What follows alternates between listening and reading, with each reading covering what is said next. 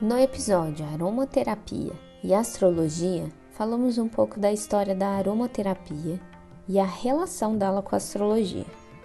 Lá falamos que cada signo solar tem as suas características, algumas mais, outras menos intensas. E tá tudo bem. Muitas vezes, porém, é preciso uma dose de equilíbrio.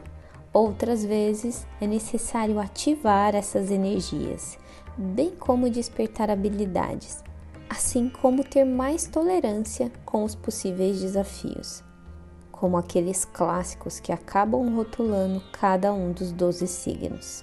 E aí, é na busca por equilíbrio e desenvolvimento das nossas potencialidades que entra a aromaterapia em harmonia com a astrologia e a sua capacidade infinita de usar a medicina das plantas para cura física, emocional, mental e energética.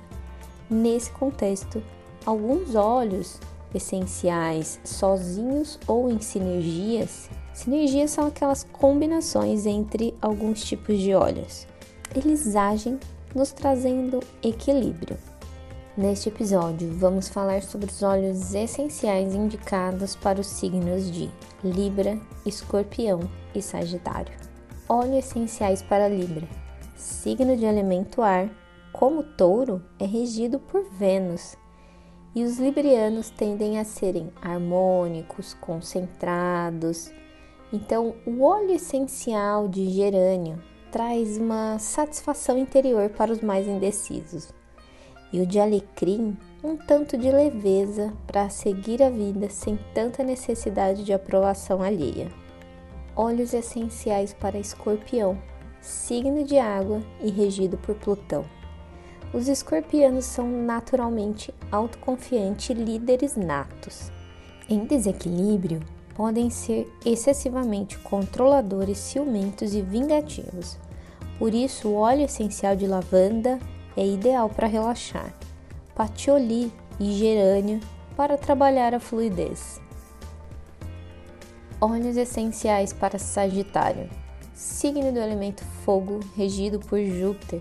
Os sagitarianos são muito entusiasmados, expansivos e confiantes dos próprios sonhos, mas podem sucumbir à ansiedade nas baixas vibrações. E a sugestão são o petitgrain e a camomila romana para acalmar os pensamentos fantasiosos e o vetiver para aterrar. Lembrando que uma das formas mais indicadas para usar esses óleos essenciais no seu dia a dia seria o difusor pessoal, aqueles colarzinhos em que você pode pingar algumas gotinhas.